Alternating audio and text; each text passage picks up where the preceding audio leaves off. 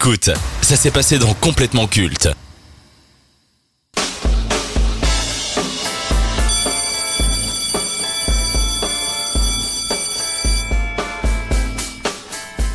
Le Late Show est bien plus qu'une émission de télé aux États-Unis. Elle représente une partie de la culture américaine. Elle symbolise ce que le pays souhaite refléter aux yeux du monde, à savoir une nation qui est la référence dans le divertissement. Dans ce type de programme, on y reçoit tout le monde, des politiques aux acteurs, en passant par les écrivains, les musiciens et tous les artistes de tous les horizons possibles. Afin d'attirer le public, il faut lui proposer un contenu amusant, léger et se déroulant dans la bonne humeur. Pour que les plus grandes stars de la planète viennent à l'émission, il faut une personnalité qui puisse tenir les rênes. Une personne suffisamment talentueuse pour captiver l'attention. Un entertainer hors pair qui parviendra à faire de sa personnalité le concept de son émission. Parmi tous les présentateurs de talk show, il y en a un qui parvient à se démarquer. Après avoir fait ses armes au SNL de 98 à 2004, il obtient sa première opportunité à l'antenne en animant le Late Night sur NBC pendant 5 ans. Très vite, son talent, son travail et ses succès vont lui permettre de devenir la tête de gondole des troisièmes parties de soirée avec le Tonight Show. Lorsqu'on vous confie la case de la légende Jay Leno, c'est que vous avez ce qu'il faut. Âgé de 49 ans, Jimmy Fallon est considéré comme étant le visage des nuits américaines et du divertissement à la télévision. Donc avant d'entamer le conseil de classe, qu'évoque pour vous Jimmy Fallon Maxime? Jimmy Fallon, pour moi, c'est avant tout maintenant devenu un personnage, une icône un peu des médias emblématiques des États-Unis. C'est quelqu'un aussi qui a su s'émanciper sur plusieurs autres médias, plusieurs autres audiovisuels à l'image justement euh, des films. hein. on peut le retrouver dans différentes séries comme euh, Les Frères d'Armes ou encore euh, en tant que quelqu'un qui prête sa voix hein, pour le personnage Beta Mèche dans Arthur et les Minimoys. Donc c'est quelqu'un qui est relativement emblématique et je pense qu'il est une icône déjà maintenant aux États-Unis. Lucas? Alors, euh, contrairement à Maxime, je vais euh, utiliser une métaphore pour qualifier ce qu'évoque pour moi Jimmy Fallon. Ce serait un peu l'être et le néant, le vide absolu. Pas d'avis particulier sur sa personne, il ne m'évoque rien. Un grand tableau noir. D'accord, ok. M- merci beaucoup euh, Avec Lucas. plaisir. Ça va J'en être aurai difficile d'en- d'enchaîner. Euh, Mathis Bah, comme t'as dit, ça va être difficile d'enchaîner, mais pour moi, il évoque plutôt l'image des late shows en général et une personne connue mondialement et ouais, quelqu'un qui représente la télévision en général. Bon bah démarrons ce conseil de classe sans plus attendre.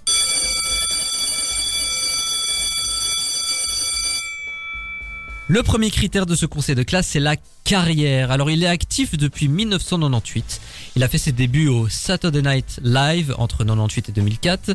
Il a deux émissions en tant qu'animateur. La première, c'était le Late Night with Jimmy Fallon qu'il a animé entre 2009 et 2014. Et ensuite, il a succédé à Jay Leno pour animer jusqu'à maintenant The Tonight Show with Jimmy Fallon. C'est 17 films, 11 apparitions à la télé et dans des séries. Il a même remporté en 2003 un Grammy Award pour le meilleur album dans la catégorie comique.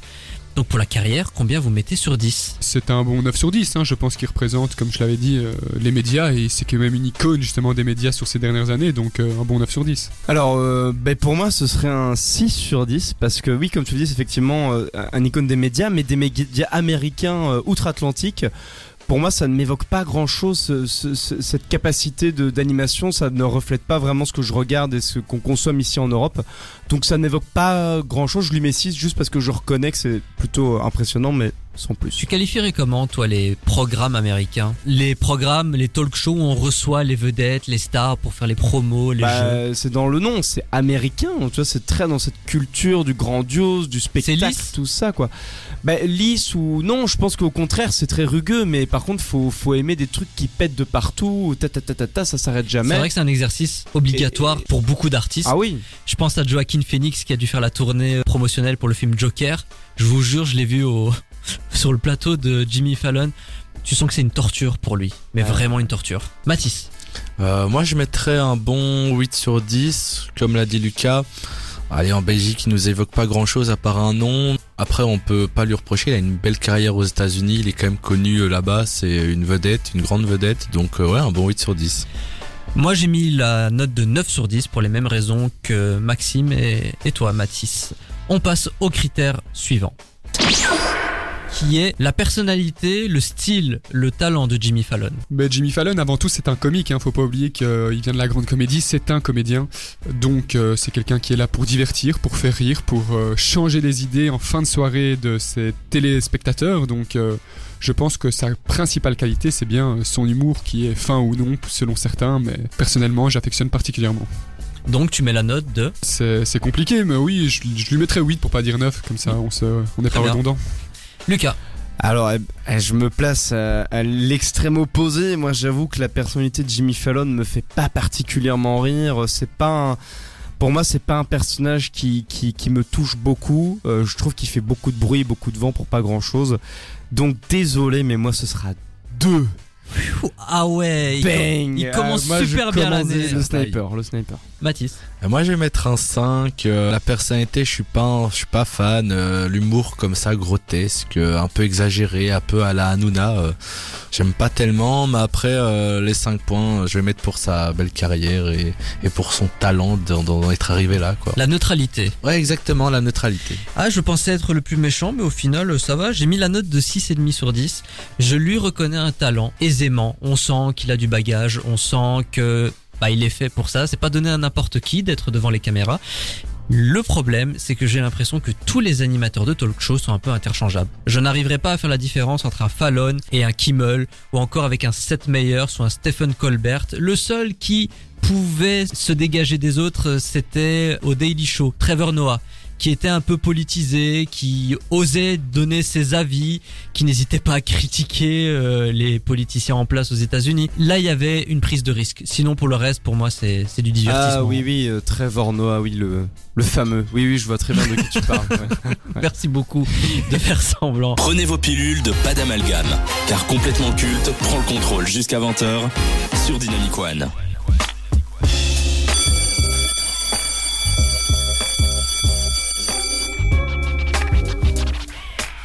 Comme le dirait la Team Rocket, Nous sommes de retour Pour jouer en mauvais tour, afin de préserver le monde de la dévastation. afin de rallier tous les peuples à notre nation. Oui, je sais, pardon, c'est très ringard. C'est complètement culte, on est ensemble jusqu'à 22h pour vous parler de ce qui est et sera culte dans tous les horizons possibles.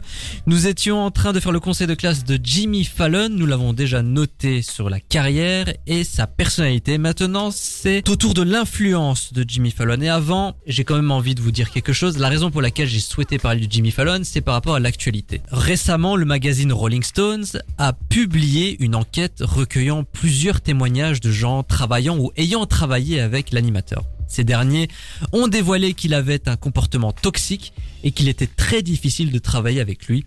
Beaucoup ont exprimé avoir souffert d'anxiété et de dépression suite à cette collaboration. Alors avec ces révélations, Jimmy Fallon a tenu à présenter ses excuses à ses équipes. Il aurait déclaré à ses équipes en privé qu'il se sentait gêné et mal.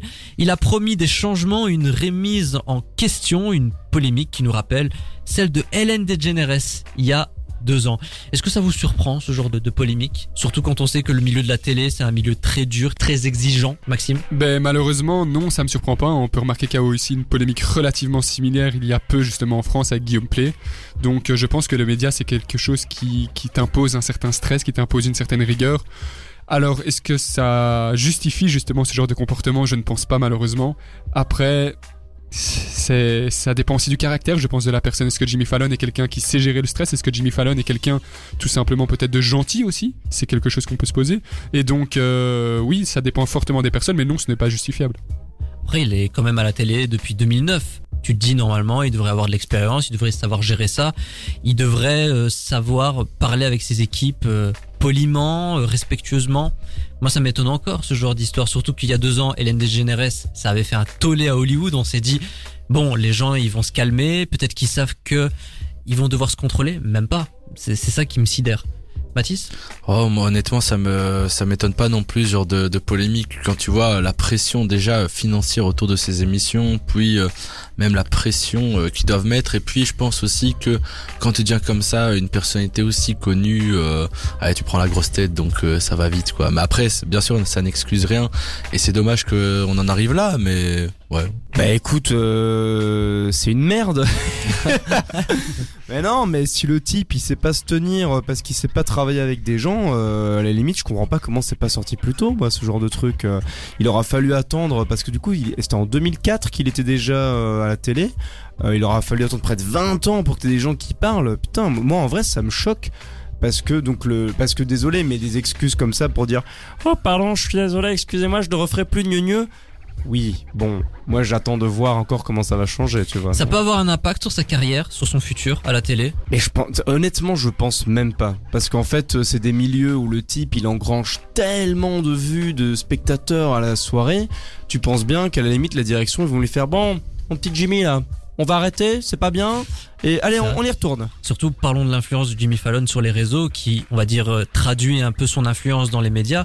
C'est 26,2 millions sur Instagram, 50,2 millions sur X. Oui, il faut dire X maintenant. euh, 10,2 millions sur TikTok et faut quand même en parler. euh, Facebook, ça existe encore. C'est 10 millions d'abonnés sur la plateforme de Mark Zuckerberg. Donc quand même un type extrêmement suivi, Jimmy Fallon. Pour l'influence, euh, combien vous donnez? Ben, l'influence, c'est un 10 sur 10. Quand tu dis, tu vois qu'il s'émancipe sur autant de réseaux sociaux, qu'il est autant suivi, c'est quelqu'un qui forcément euh, va impacter, euh, va impacter les gens, va impacter une audience et va se faire écouter. Hein. Il y a quand même 26 millions, surtout de personnes qui le suivent sur Instagram. Je peux t'assurer que s'il va, par exemple, prendre un parti politique et qu'il va s'engager, euh, par exemple, plus vers la droite ou plus vers la gauche, eh ben, ça va pouvoir justement impacter aussi ses téléspectateurs. Lucas, Ouais, euh, mais là, euh, du coup, euh, moi, moi, je suis tiraillé parce qu'effectivement, du point de vue influence pure de, toucher du public, effectivement, le type fait un, fait un sans faute. Ce qu'il fait de cette influence, moi, je, je, j'ai pas eu l'occasion de vraiment regarder ce qu'il poste sur ses réseaux, mais voilà, si il commence à, à dire des dingueries sur sur les réseaux, c'est pas une bonne utilisation de son influence, tu vois. Donc moi je mettrais un 5 de, de la neutralité euh, parce que euh, voilà, moi je me méfie des grosses stars comme ça qui en plus sont toxiques dans leur milieu de travail. Donc voilà, 5. Et euh, pour son influence, je mettrais un 7 parce que quand tu vois euh, le mec, il a quand même euh, une grande influence et quand tu vois, il y a beaucoup de late shows qui s'en inspirent. On peut prendre l'exemple en Belgique euh, du euh, d'il y a quelques années. Bon, c'était un flop total, mais du Dan Late Show qui était sur la RTBF Ouais. et qui était clairement un copier-coller.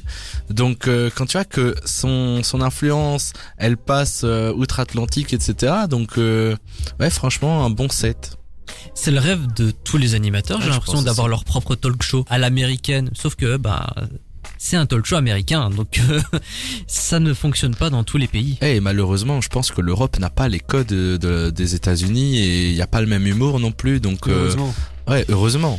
Mais après, quand tu vois, euh, les codes arrivent petit à petit hein, euh, dans les nouvelles émissions TV. Bon, il y a eu plusieurs tentatives, même les enfants de la télé, etc. Il y a quand même quelques codes, mais ça arrive pas totalement et heureusement. Mais après t'as t'as euh, là sur Twitch, euh, tu vois t'as l'émission de Maxime Biagui, Oui, là, Zen. euh, Zen, Ouais. où clairement c'est inspiré de ce genre de truc et où là euh, ça a quand même une patte euh, très euh, bon j'ai pas envie de dire européenne parce que voilà mais tu vois plus euh, française euh, où on, on le tourne en dérision, on se le réapproprie et on fait quelque chose de- d'un peu neuf avec ce truc là quoi. Mais j'ai l'impression que tu vois, ce genre d'émission, par exemple Zen, c'est un public très de niche. Ah oui, ça, j'ai l'impression que c'est vraiment les gens, ils sont dans leur délire, ils rigolent à ça, mais tu vas en parler à des gens autour qui sont pas du tout sur Twitch, etc.